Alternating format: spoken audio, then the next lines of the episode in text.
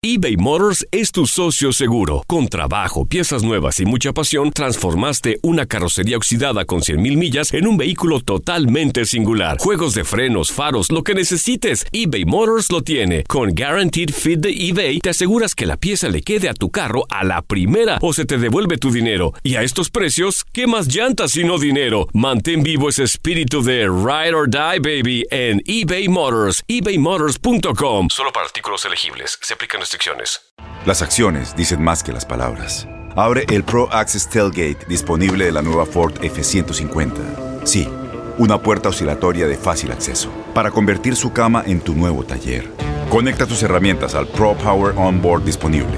Ya sea que necesites soldar o cortar madera, con la F-150 puedes. Fuerza así de inteligente solo puede ser F-150. Construida con orgullo Ford. Pro Access Tailgate disponible en la primavera de 2024. When something happens to your car, you might say,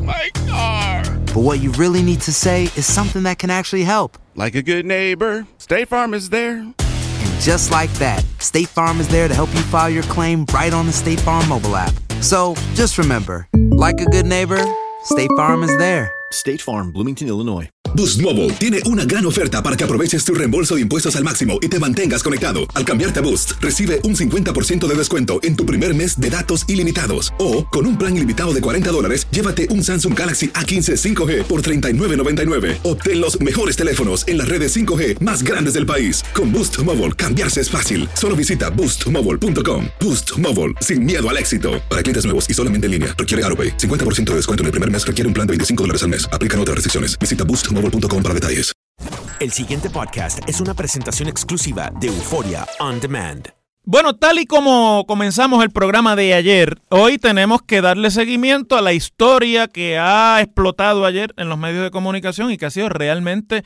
como titula el periódico del Nuevo Día de hoy, un torbellino político, re- realmente un terremoto político. Me refiero a las expresiones que hizo el hasta hoy, porque hoy era su último día de trabajo, coordinador de proyectos especiales o proyectos estratégicos de la Junta de Supervisión Fiscal, el ingeniero Noel Samot.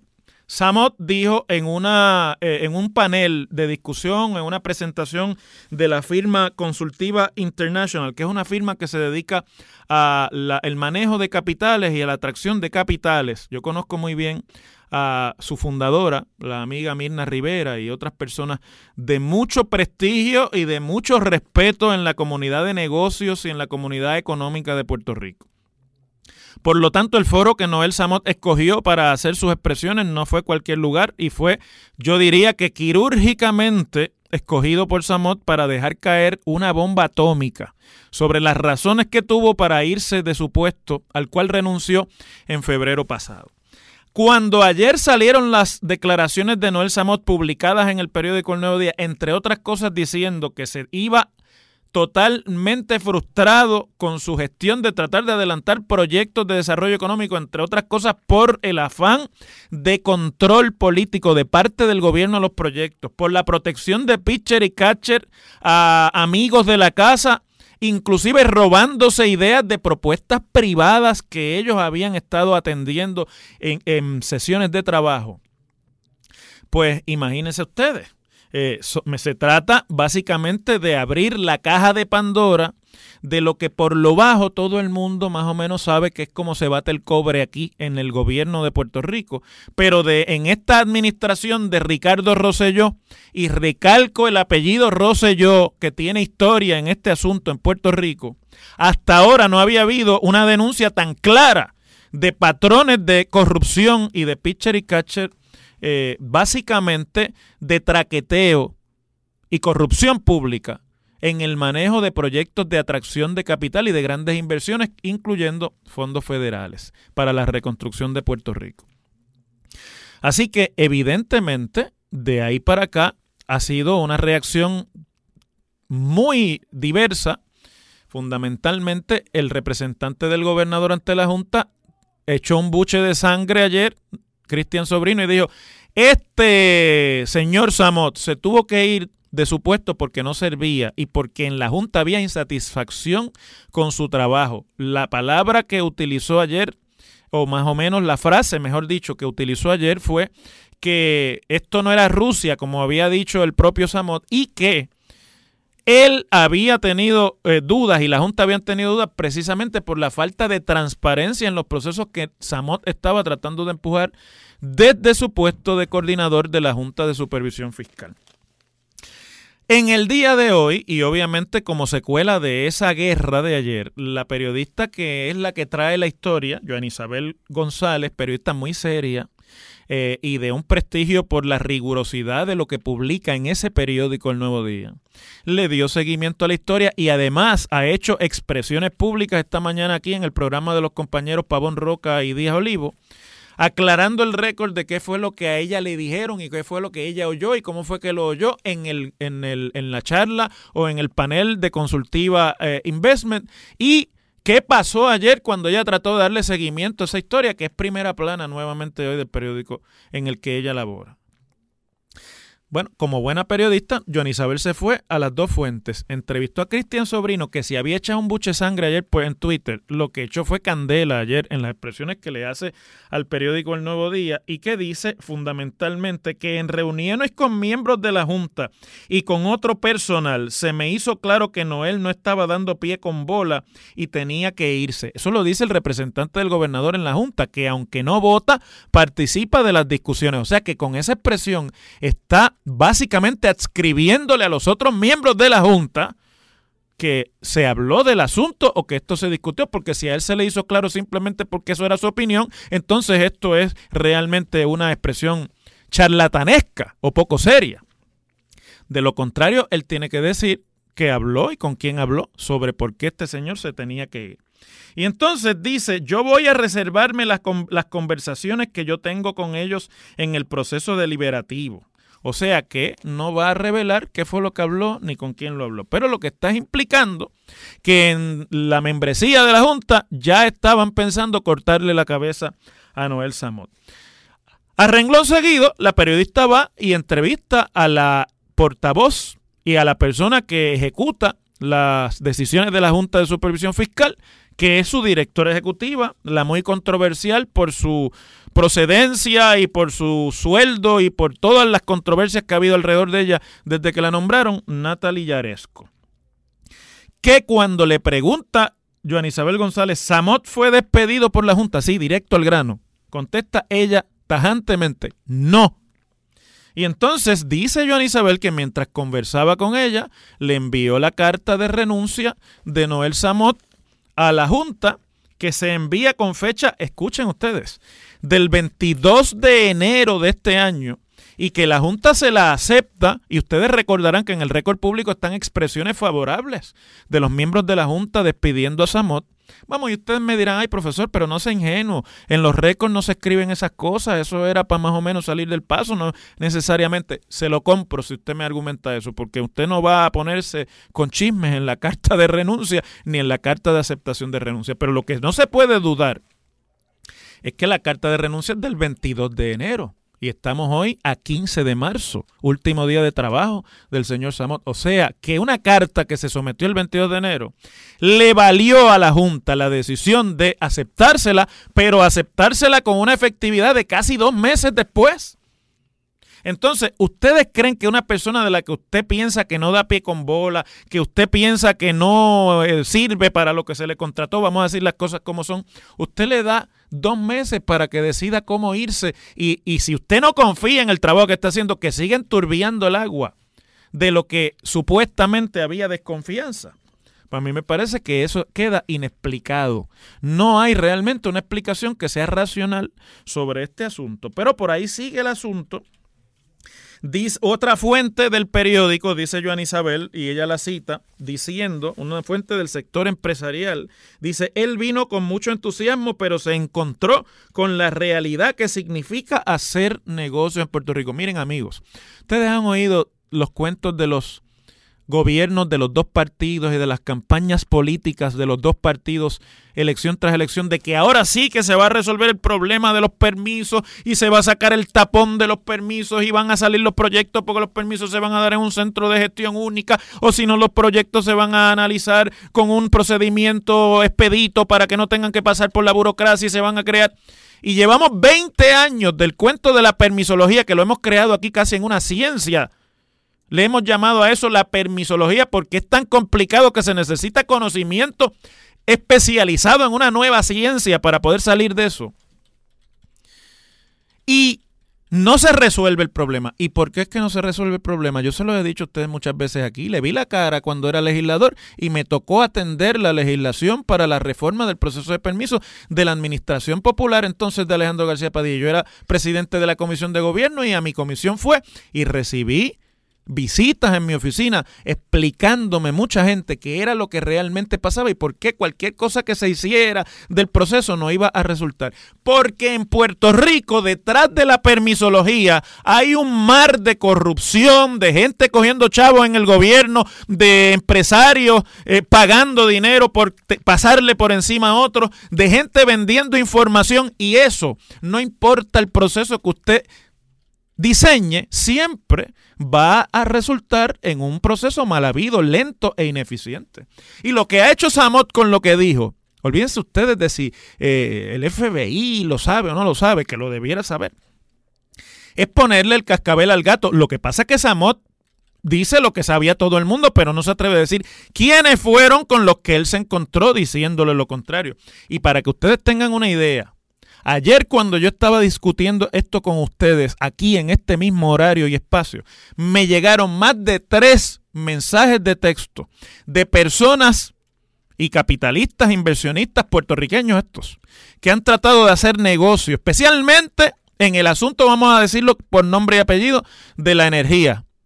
Y de la energía renovable y de las propuestas de energía renovable que supuestamente son la prioridad de la reconstrucción del sistema eléctrico en Puerto Rico diciéndome, entre otras cosas, que Samot tenía razón, que ellos daban fe de lo que estaba diciendo Samot. Y yo les contesté a mis amigos, pues que hay que echar para adelante con eso, que no es cuestión de decir tiene razón y ya, porque de esa enfermedad es que estamos padeciendo en Puerto Rico, en nuestro gobierno. Eso es un cáncer que se ha comido las posibilidades de Puerto Rico con o sin chavos de María de salir del atolladero económico y sin o con Junta de Supervisión Fiscal. El problema es que en Puerto Rico el capital ya no llega por la falta de seriedad y por el alto nivel de corrupción pública que hay en los procesos de consideración de proyectos, sean con capital local o sean con capital extranjero. Yo recuerdo cuando yo era senador que hasta en el asfalto hasta en la forma en la que se compraba asfalto para atender los problemas de las carreteras de Puerto Rico, había traqueteos, había corrupción y había funcionarios del gobierno metiendo la mano para favorecer amigos, contratistas y gente que habían sido afectos a la campaña del partido que estaba en el poder. y mire, y eso una y otra vez, eso no es que es la primera vez que pasó. Por eso yo asumía algunas veces unas eh, posiciones cuando venían las confirmaciones de nombramientos de funcionarios que tocaban verse sus confirmaciones en mi comisión, que muchos populares se molestaban porque yo hacía señalamientos, porque yo sabía cosas que no surgían ni siquiera en la investigación de la confirmación del nombramiento, pero que venía gente y le decía a uno, mire, aquí está pasando esto, esta persona está interviniendo para esto. Así es, mire, así es de verdad como desgraciadamente se bate el cobre en la política de Puerto Rico y por eso es que yo estoy aquí sin miedo diciéndole a ustedes las cosas como son, porque como yo estuve allí, lo he visto, sé de qué es que se trata. También sé que hay gente muy honesta tratando de arreglarlo. Yo recuerdo a Luis García Pelati en la Junta de Planificación tratando de hacer un proceso serio de la planificación económica y pública en Puerto Rico y cómo se le hacía la vida imposible y hasta estuvo a punto de que lo votaran porque no había conformidad con su forma de ser rigurosa en cuanto a este tipo de eh, procedimientos mal habidos. Bueno, finalmente, el FBI dice ayer que si hay información sobre lo que Samot dijo, que ellos invitan a que Samot vaya y le lleve la información. A preguntas de la propia Joan Isabel González, el, agente especial a cargo del FBI en San Juan, que es el que aquí decimos el director del FBI, Douglas Leff. Ustedes lo han escuchado ya aquí en esta, emisora muchas veces. Indicó que generalmente, están citándolo, cuando hay alegatos de fraude acerca de contratos, el FBI necesita determinar primeramente si es una violación criminal en lugar de un asunto civil y si creemos que lo es, entonces tenemos que determinar si hay jurisdicción federal. Yo, yo digo aquí que hay jurisdicción federal de la arrancada porque no acaba de concluir un tribunal federal de apelaciones resolviendo una moción de un sindicato en Puerto Rico que la Junta es un organismo federal. Pues todo lo que tenga que ver con procedimientos de la Junta, en el que la Junta haya tenido que ver, es un procedimiento federal por así decirlo. Me parece que esa lógica no se puede escapar. Dice Douglas, eh, Douglas Leff, este proceso es bien complejo y por ello usualmente examinamos los hechos y alegaciones en conjunto con la Fiscalía Federal, o sea, con Rosa Emilia Rodríguez. El FBI da la bienvenida a cualquier persona con información de un fraude potencial que desee entregar evidencia o visitarnos para discutir los detalles. Yo dudo mucho que Noel Samot se haya tirado a decir lo que ha dicho sin haber tocado base o sin, no es que ya había ido al FBI. Me ha llegado información en ese respecto y por eso me atrevo a decir eso aquí. Acuérdense que no todo lo que brilla es oro, ¿verdad? Pero si no es así y si Samot no ha ido, el FBI tiene la obligación como fuerza de ley de ir a donde Samot, de entrevistar a Samot de recaudar, de perdón, de recoger allí la información que sea necesaria que Samot pueda tener y no haya querido hacer pública e ir inmediatamente contra cualquier persona que haya estado metido en la posibilidad de que esto sea cierto. Porque mire, les voy a decir una cosa.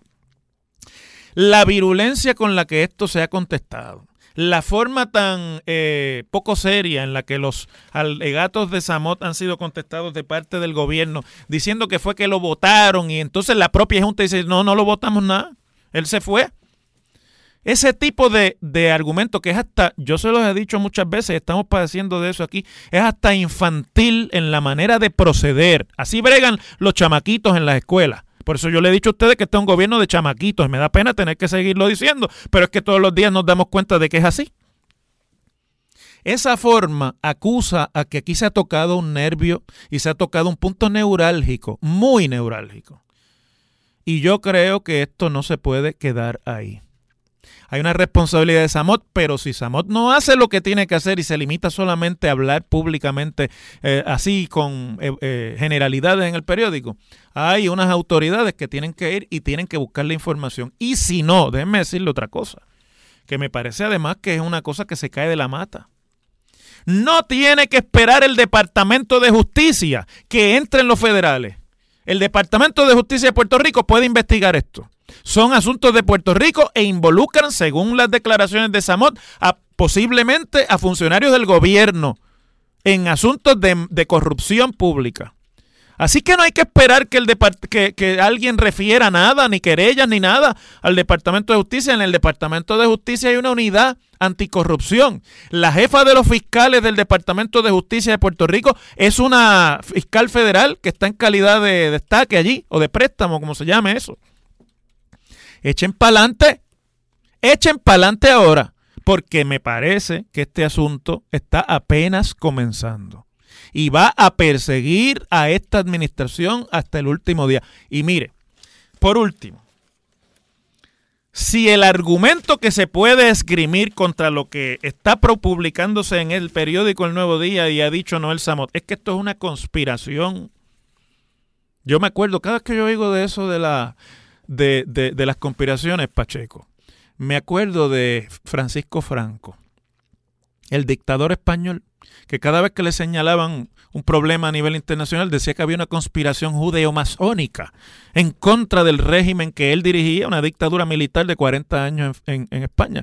Y lo que había era un régimen dictatorial sanguinario después de una guerra civil que destruyó a ese país. Y él se hizo el, el cheche de la película a sangre y fuego. Entonces yo oigo eso de las conspiraciones, me acuerdo de Franco. Pero esto, que esto es una conspiración de la prensa izquierdista, que si liberal, que si esto, que si lo otro, si ese es el argumento, yo creo que las cosas están flojitas.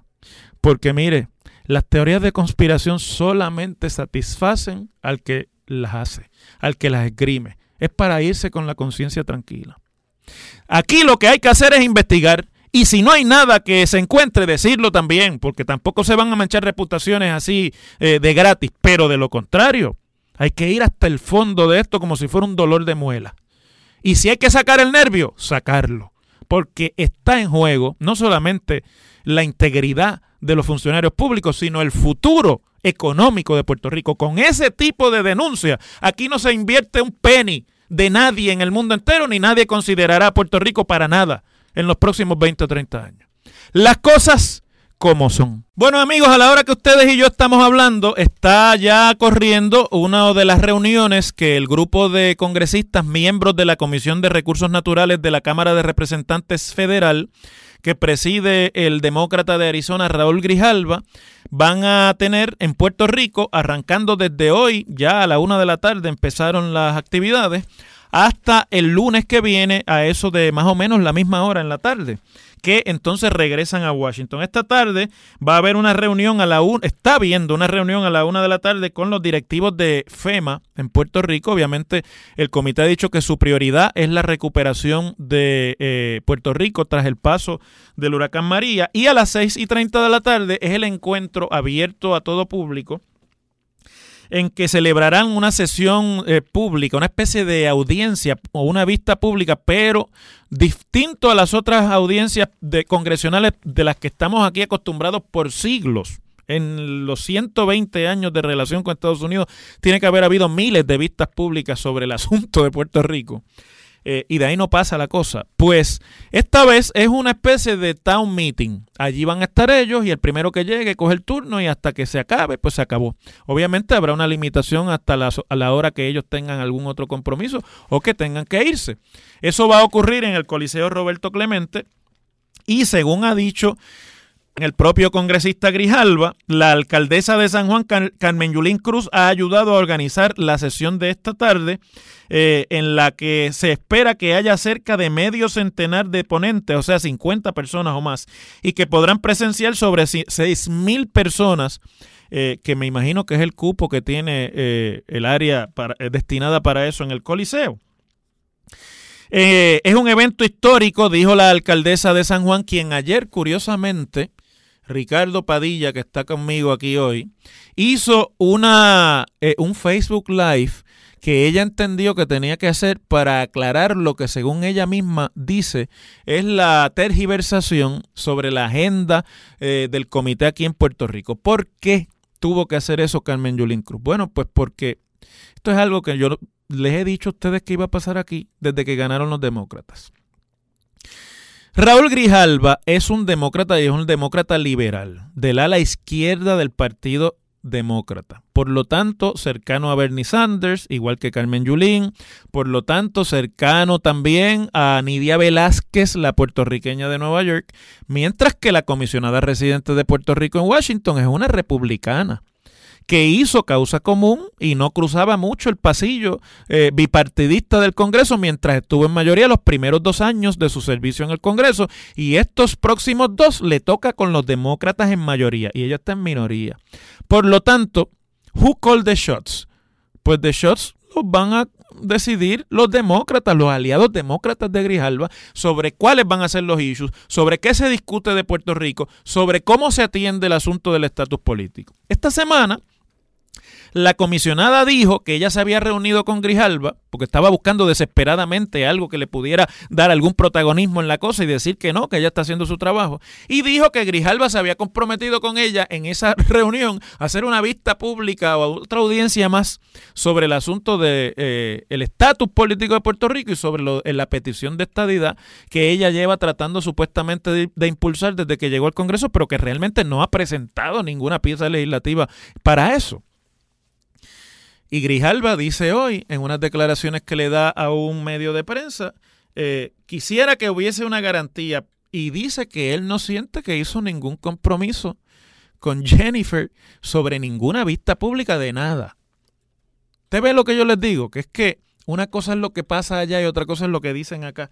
Dice Grijalba, quisiera que hubiese una garantía como una urgencia, que no ve como una urgencia el debate sobre el futuro político de Puerto Rico debido a que le preocupa que las divisiones en la isla interfieran con su interés de pasar juicio sobre el proceso de recuperación y de crisis fiscal. Entonces, la agenda que ha escogido el PNP es precisamente de la de la división la de eh, la polarización de la visita y obviamente mientras más hacen ruido y se quejan y forman el lío que quieren formar de bueno yo he oído gente diciendo que había que hacer un boicot que había que boicotear la visita de los congresistas como si eso hiciera alguna mella en la agenda del pues si usted los boicotea pues no, no forma parte de la discusión porque allá el que no habla no cuenta.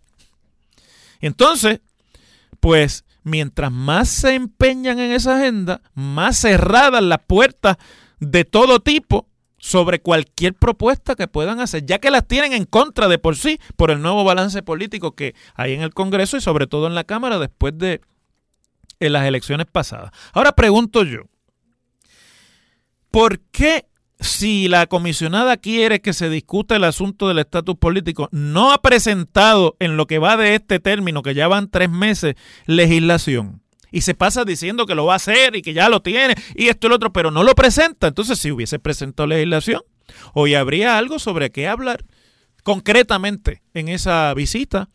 Y mañana y pasado mañana y el resto de los días que van a estar aquí en Puerto Rico, habría algo en firme sobre lo que se puede hablar. Sin embargo, el ex comisionado residente de Puerto Rico en Washington, igual de PNP que son todos ellos, Pedro Pierluisi, se distanció hoy de las expresiones del liderato de su partido y dijo, no, conmigo Grijalba fue siempre un caballero, apoyó todas las medidas de estatus político que yo tuve a bien presentar. Es decir, que Grijalba le daba la firma para que pudiera presentar legislación sobre la estadidad y el estatus político de Puerto Rico, lo cual desmiente entonces toda esta máscara que han querido crear de que este es un ogro que viene para Puerto Rico a hacerle campaña a Carmen Yulín Cruz, que de eso es que se trata todo esto. Miren amigos, no tengo mucho más tiempo para seguir hablando del tema, porque yo creo que el tema se, se, discute solo, pero vamos a terminar con lo que es realmente lo que va a pasar, lo que está pasando aquí. Es la misma historia de siempre. Los políticos del patio, Jennifer, Roselló, gobernador ahora como su padre en sus tiempos, Carmen Yulín, todos los que están involucrados en esto en Puerto Rico, desgraciadamente, han siempre utilizado el tema del estatus para adelantar sus intereses políticos aquí, sus intereses electorales aquí, su influencia política aquí. Y eso lo saben en Washington. Y por eso es que le, le huyen como el diablo a la cruz al tema del estatus político de Puerto Rico, porque se torna el mismo mare magnum político partidista de división que hay aquí sobre todo. Se torna cada vez que hay una acción en la que se involucra el Congreso sobre el estatus político de Puerto Rico. Y esa es la mejor manera de que nunca, jamás se atiende el asunto porque algo que es tóxico, los políticos son iguales en todas partes del mundo, le huyen a aquello que le crea problemas y controversia. Las cosas como son. El pasado podcast fue una presentación exclusiva de Euphoria On Demand. Para escuchar otros episodios de este y otros podcasts, visítanos en euphoriaondemand.com.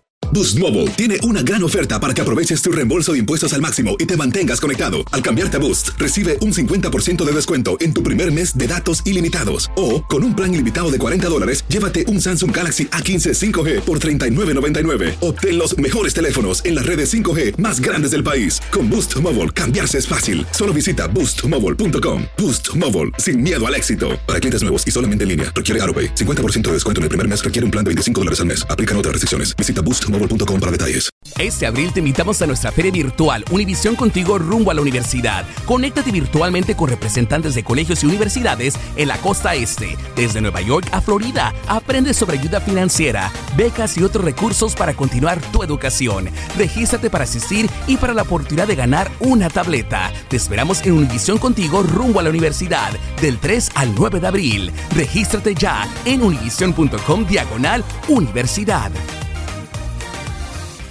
¿No se merece tu familia lo mejor? Entonces, ¿por qué no los mejores huevos? Ahora, Egglands Best están disponibles en deliciosas opciones. Huevos clásicos, de gallina libre de jaula y orgánicos de Egglands, que ofrecen un sabor más delicioso y fresco de granja que le encantará a tu familia. En comparación con los huevos ordinarios, Egglands Best contiene la mejor nutrición como 6 veces más vitamina D, 10 veces más vitamina E y el doble de omega 3 y B12. Solo Egglands Best. Mejor sabor, mejor nutrición, mejores huevos. Visita egglandsbest.com para más información. ¿No te encantaría tener 100 dólares extra en tu bolsillo? Haz que un experto bilingüe de TurboTax declare tus impuestos para el 31 de marzo y obtén 100 dólares de vuelta al instante.